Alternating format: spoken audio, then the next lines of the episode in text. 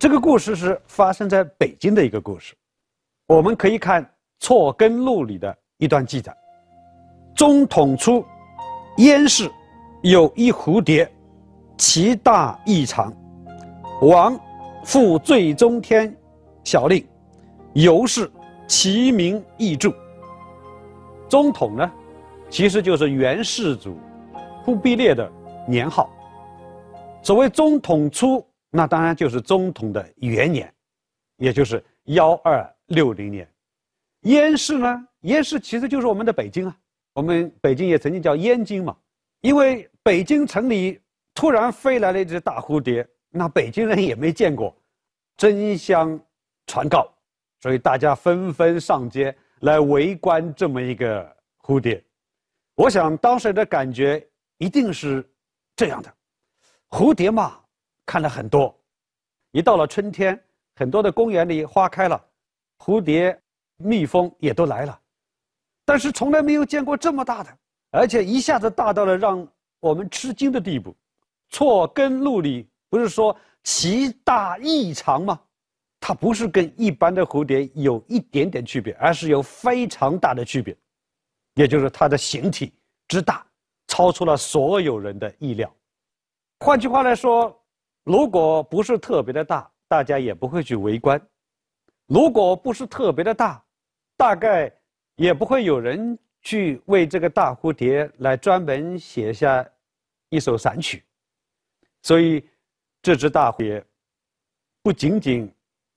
给大家带来了一种新鲜的视觉的冲击，其实也为中国的文学创造了一个经典。《错根录》里面说到的这个王，就是王和清。这个王和清呢，我们现在关于他的生平了解的还是比较少。大概呢，这个人跟关汉卿生活的时代相近，也就是主要是生活在十三。世纪的中后期，那么这首最中天的小令是怎么写的呢？我们来看一下：弹破庄周梦，两翅驾东风。三百座名园，一采一个空。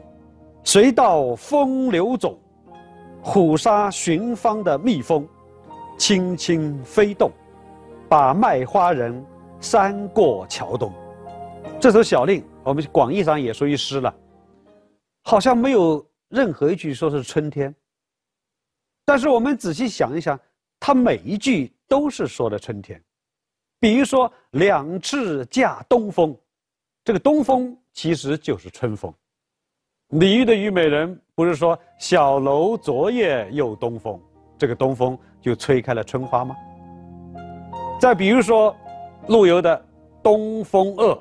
欢情薄，这也就是东风，那都是表现的是春天，或者说东风就是春天的使者。我刚才说每一句都写的春天，东风吹开了春天的花，春天的花开放以后呢，引来了春天的蜜蜂，卖花人卖花，那也是春天的。我们读过陆游的诗，一定会对这两句有印象。小楼一夜听春雨，深巷明朝卖杏花。所以卖花人这么一个行为，那也是春天里才有的，啊，或者是春天里更为常见的。所以这么一首小令，字面意义上好像一个字也没有写春天，但是我们仔细分析一下，它是完完整整的每一句都涉及到了春天。这就是这首小令的春天的背景。那么这首小令呢，还有一个标题叫《咏大蝴蝶》。这个大蝴蝶就是刚才我们所说的大统初年，在烟市上突然飞来的这么一只蝴蝶。那么这只蝴蝶有什么特征呢？我们说大蝴蝶，大蝴蝶，我们可能就会关注它特别大。王鹤清当然是个散曲的高手。他写这个大蝴蝶，光说它的大，那也没有什么特别引人入胜的地方，所以他是从四个角度，来写出了他亲眼所见的这只大蝴蝶究竟有什么特征。第一个角度呢，是说这只大蝴蝶来路很神秘。王鹤清应该也是去现场围观了这个大蝴蝶。这个大蝴蝶虽然是两翅驾东风，啊，给人感觉它就是东边飞来的，但是两翅驾东风，它从东边飞来，这也可能往东边再飞回去的。尤其出现在闹市之后，它是往东飞，是往南飞，往北飞还是往西飞，那都是说不准的。所以最后，如果问大家这个蝴蝶到底是哪里飞过来的，恐怕没有人能回答清楚。退一步说。你就是知道这个大蝴蝶是东边飞过来的，那也不知道它的身世背景啊。那么不知道它的身世背景，你知道它从哪里来的，其实也没有意义。所以王鹤清就觉得，我应该把这个问题把它虚化一下。我不说它从哪里来的，我要把它的来路说的很神秘。那么什么东西很神秘呢？当然是做梦啊。所以他一开始。他就想，我要把这个蝴蝶说成是从梦中飞来的一个蝴蝶。这个梦是谁的梦呢？如果是一个普通人的梦，那也没什么值得特别要说上一笔的。他想，我要把这个蝴蝶，把它说成是战国时候的大哲学家庄子，从他的梦里面飞过来的，那么这个来路就更神秘了。所以第一句叫“谈破庄周梦”，其实这句话就把大蝴蝶的这么一个神秘的来路说清楚。那么所谓庄周梦，其实这是一个有关于庄子的一个故事。这个故事呢，在庄子的这本书里面有《齐物论》一篇。这篇关于庄周梦有这样的记载：“昔者庄周梦为蝴蝶，栩栩然蝴蝶也。”自喻是至语，不知周也；俄然觉，则曲曲然周也。不知周之梦为蝴蝶于？蝴蝶之梦为周瑜？周与蝴蝶，则必有分矣。此之为物化。这段话，我想大家读起来会比较费力。庄子嘛，是个哲学家。呃，尤其庄子表述他的一个哲学思想的时候呢，这个语言的表述也往往比较费力，比较难解。但是我觉得这个故事本身还是比较简单，大家不用担心这个故事你会觉得很困难。庄周这个周呢，就是庄子名周啊，庄周庄周子呢是对庄周的一个尊称。他说他呢有一天做了一个梦，梦里面呢。变成了一个蝴蝶，这个蝴蝶呢很快乐的飞翔，他也觉得，哎呀，我庄周原来是蝴蝶，哎，做个蝴蝶也挺好，自愈是治愈，自己也感到很舒服，也很契合自己的这么一个心愿。但是我们知道梦是会醒的，如果不醒，那也就不叫梦了。俄然觉就是过了一会儿醒了，这徐徐然周也，他很惊讶的发现，哎。我刚才以为我是一只蝴蝶，我现在怎么又变成庄周了呢？他就困惑了，到底是我在梦里面变成了蝴蝶呢，还是蝴蝶在梦里面变成了我庄周呢？他一下子弄糊涂掉了。哲学家嘛，考虑问题比较深刻，但是有许多的问题其实一时是找不到答案的，所以。不仅仅哲学家的著作有的时候让我们读起来会比较费力，哲学家本身有的时候自己也会糊涂。你看庄周他就糊涂了，他不知道自己他的真身到底是蝴蝶还是现在自己庄周这个人，但是他又觉得庄周跟蝴蝶那一定是有区别的，他不可能。两者是一个东西啊，但是后来他又觉得，其实讲区别也是相对的。我们刚才的引文里面不是有一句叫“物化”吗？我这里不把这个概念说的让大家头痛。简单来说，所有的事物都是可以转化的，所有的区别都是相对的。我其实没有必要来考虑，究竟是我庄周变成蝴蝶呢，还是蝴蝶变成庄周呢？不是齐物论吗？世界的事物都是一样的。那既然这样的话，我就不用去考虑这个问题了。那么庄周梦蝶，当然后来就成为中国文化中的一个著名的典故了。我们刚才说了，庄周梦蝶，其实那个蝶，它不是生活中的真实的蝴蝶，它只是想象中的在梦境中的一个蝴蝶。